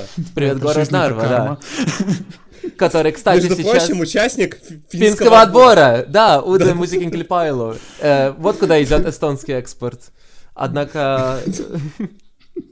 Главное, чтобы не вместо Лаура Парвеллера. Сколько вообще, э, э, немножко в топик, но э, на вскидку, сколько ты можешь вспомнить эстонских представителей, эстонских исполнителей, которые участвовали там в других отборах? Я знаю, что Керли участвовал когда-то в Мелоди фестивале в составе какого-то герл-бенда. Ну, слушай, Евровидение в 2005 году Керли, в 2003 была на Мелоди фестивале, но точно, а... там была соло еще. А, в 2000... Ванила Нинджа, да-да-да, точно. Да, Ванила Нинджа в 2005 году представляли Швейцарию, вот. Ну, это не Швеция, это Швейцария, да, как бы. Занесло да. Да. В этом, конечно, ну, они, в принципе, тогда были очень популярным бэндом, то есть они были популярны в немецкоязычных странах, поэтому тогда им просто по связям очень повезло на самом деле э, в тот момент, и тогда им подвернулась возможность представить Швейцарию, не проходить никакие евролаули, поэтому, естественно, как бы в этом плане... Хотя, насколько я знаю, сработало. вот э, и сама группа, и участницы группы э, впоследствии участвовали все равно в эстонских отборах, в, в, в Евролауле, в Эстилауле, насколько я знаю, то кто-то из них точно участвовал несколько да, раз даже. Да, абсолютно, да, они уже участвовали в более э, позднее время, то есть в 2017 году участвовала Лена Курма, она также участвовала в 2014 году, насколько я помню, и тогда еще Пирет, другая участница, она также участвовала, насколько я помню, и это уже, конечно, произошло после такого формального распада группы, кстати, недавно они собрались снова вместе, но это уже другая история. Однако, э, естественно, когда группа уже вернулась и больше не выступали в Европе, они уже выступали по отдельности в Эстонии, сконцентрировались на, на более... На, на эстонский рынок и на эстонскую аудиторию. Э, конечно, да. А еще кто были у нас? У нас же были... Э, я, кстати, больше не могу вспомнить таких именно э, вариантов, когда эстонские артисты были от других стран Евровидения или же от, на других отборах. По-моему, вот только... Я точно знаю, что у Аксюты, который очень долго занимался э, в России времени, он, по-моему, эстонец, как бы, ну, изначально, но, конечно, такой интересный со временем. Серьезно? Эстонец. Я первый раз Какие песни он отправлял от России интересные. Вот. А, но а, если вернуться к теме, все-таки а, вот ты генеральный продюсер. Все, ну не знаю, пройдет несколько лет. Ну, хотя тогда уже тоже и формат поменяется, ну, все равно как бы ничего не стоит на месте. Вот, хорошо, твои там топ-идеи, что ты хочешь сделать? Ну, опять же, учитывая, что, наверное, у тебя бюджет не 35 миллиардов долларов, да, а вот какой-то, ну, примерно такой же, как сейчас что бы ты попробовал сделать? Хорошо. Ты как... начал говорить про движение в сторону МФ, это что значит? Это значит опять там четвертьфиналы или что вот как, как, как, как и что? Uh, движение в сторону ВМФ в плане, конечно, улучшения продакшена, в плане математизации шоу, uh, конечно же, введение какой-то более, мне кажется, адекватной системы голосования, чем сейчас. Как я это, о чем я говорю конкретно, это, конечно же, uh, суперфинал, например, потому что напоминаю, что в Вестслауле финале сначала делается топ-10 или же топ-12, в зависимости от количества участников в финале, а, посредством журителей, зрителей 50 на 50, однако уже песня, которая едет на Евровидение, выбирается с того самого топ-3, который сделан посредством 50 на 50, уже стопроцентным телевоутингом. И уже та система, она, по сути, полностью нейтрализует то, зачем нужны были, по сути, жюри на конкурсе. В плане... Также было в 2017 году, когда Керли, например, она по жюри телезрителей побеждала, однако в последнем уже голосовании она проиграла Коту Тома и Лауре. И, кстати говоря, я вспомнил, тогда был еще скандал, что очень многие люди говорили, что смс и телефонные звонки не проходят за Керли, то, что линия упала, и то, что в итоге не могли люди засчитать голоса. И я честно скажу, у меня была точно та же ситуация. Я проголосовал за Керли 10 раз, и у меня прошла одна смс -ка. Поэтому Вопрос открытый, поскольку я не видел абсолютно никаких статей по этому поводу, а только Reddit и комментарии в YouTube. Соответственно, к сожалению, тут не могу много сказать об этом. Однако... Вопрос к шампуню Лауры, да? У нее же там теперь есть Ты видел э, в продаже шампунь Лауры? Я никогда, кстати, об этом не видел. Что это? А она же, по-моему, какую линию шампуня... У нас был вопрос об этом даже в книзе. Она запустила линию шампуня. А где можно купить?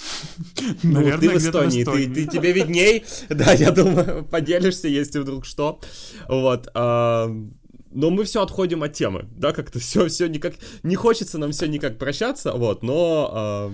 Типичная эстонская медлительность. Да. Что у нас с идеями еще, вот? А, Твои ну, собственные. Вот, значит, а, конечно же, я согласен с тем, что голосование за имена должно уже не то что, ну, прекратить, возможно, не, ну, не сможем прекратить, однако можно это как-то уменьшить этого эффект. Считаю, что новых исполнителей приглашать стоит, и как-то делать учет на того, чтобы новые имена появлялись на конкурсе. У нас на самом деле достаточно много артистов на наше население, на душу населения очень много музыкантов, и у нас проходит на самом деле много фестивалей, и не только в Таллине, вообще по всей Эстонии. Например, Station Narva, там, где выступали Хаттери. Это было, кстати, забавно, когда Хаттери приехали выступать только в Нарву а, во время своего тура. А, в общем, по их на самом деле атмосфере город. Однако, да. И, конечно же, было бы здорово проводить, а, как я уже сказал, полуфиналы в других городах. Uh, очень было бы также хорошо, вот, uh, урезать этот суперфинал. Возможно, в таких ситуациях, когда бюджет урезается, стоит думать о том, что проводить его, ну, хотя бы хоть как-то два полуфинала можно было провести в телестудии, как было раньше, все-таки было уютно, нормально, никто не жаловался. А, я помню эти, эти, знаешь, этот, этот лось, который висел на стене. Я вот, это мое первое воспоминание со Стилаули с 14 года, когда я впервые увидел. У кого-то лось, у кого-то бобер.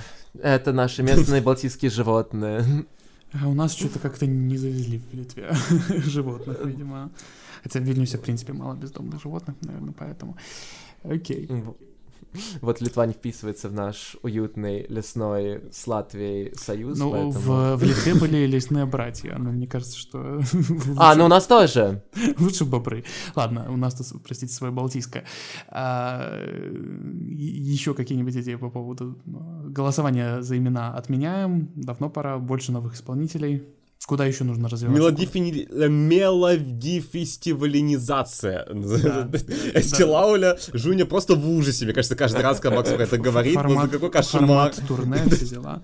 Не, мне кажется, э, именно как турне, мне кажется, это, в принципе, была бы очень неплохая идея. Конечно же, можно это сделать для того, чтобы люди хотели и наслаждались музыкой, почему бы нет. А, и в плане мелодии фестиваля, мне кажется, кроме как турне, я больше, конечно же, имею в плане продакшн, в плане того, что все работает как бы очень хорошо, без каких-либо... А, но при этом я хочу, чтобы также конкурс сохранял свою идентичность, то есть можно даже это как-то развивать. Например, те же самые шутки постоянные, вот все эти приколы в студии, мне кажется, все нужно обязательно ставить, потому что без этого Эстилауль это не Эстилауль. А, без а, туристов из Мурманска это не Эстилауль, это уже какое-то другое шоу. Вы уже не смотрите то самое шоу, которое вы смотрели. Поэтому, мне кажется, все это должно обязательно присутствовать. Это то, что нас выделяет от других отборов. Эти наши местные шутки, которые mm-hmm. большинство европейцев не понимают. Но в этом-то весь вся и суть. И это очень здорово, то, что на самом деле, как бы, мы никогда не смотрели, например, на наших соседей в плане того, вот, какая у нас должна быть атмосфера. У нас это все-таки, к счастью, вот Эсси Лаули, он и пошел по тому пути, чтобы делать шоу на местную аудиторию и, скажем, смотреть на Европу, но при этом продвигать уже свои интересы, свои, э, свой колорит. Поэтому, mm-hmm. мне кажется, в этом плане это все развивать в более э, хорошем качестве, на хорошем уровне, и чтобы это происходило с наиболее удачными также результатами на Евровидении. Но мне кажется, в этом плане уже Слава делал хорошую работу uh, на данный момент, поэтому в этом плане я бы даже ничего не менял, я бы сказал, просто продолжать в том же духе. Да, это очень крутая цель. Айта mm-hmm. за твои идеи и вообще за все, что ты нам рассказал. Это было прям очень информативно и подробно, и очень круто, что да. ты к нам пришел сегодня. Да, я надеюсь, что всем нашим слушателям тоже очень было интересно послушать про Лауль, и всем тем, кто собирается его смотреть, тоже мы желаем приятного просмотра. Вне зависимости, опять же, если кто-то не успеет послушать во время когда будет полуфинал, то все равно в феврале еще будет финал, а если кто-то послушает года через два, то я думаю, что вряд ли если Лауль куда-то денется, вот, ну, будем надеяться. Вот, поэтому спасибо тебе еще раз большое, что согласился принять участие в подкасте, это было очень круто, и будем надеяться, что поговорим с тобой, не знаю, когда будешь генеральным продюсером, не знаю, как там есть шлягер генерал, не знаю, Ла Лауль генерал, я не знаю, что, как это назвать. Посмотрим, общем, Обязательно, да, спасибо, что пригласили, да. Может, как-нибудь подкину аккредитацию. Все, я, в принципе, готов приехать ехать в Таллин, мне всего лишь... Ну, тебе недалеко, да, мне, всего да, лишь мне 8 мне... часов на автобусе ночном, и я готов. Да, мне-то, мне аккредитация Санрема, о боже, прости господи. Ладно, вот. Так что, спасибо еще раз тебе большое.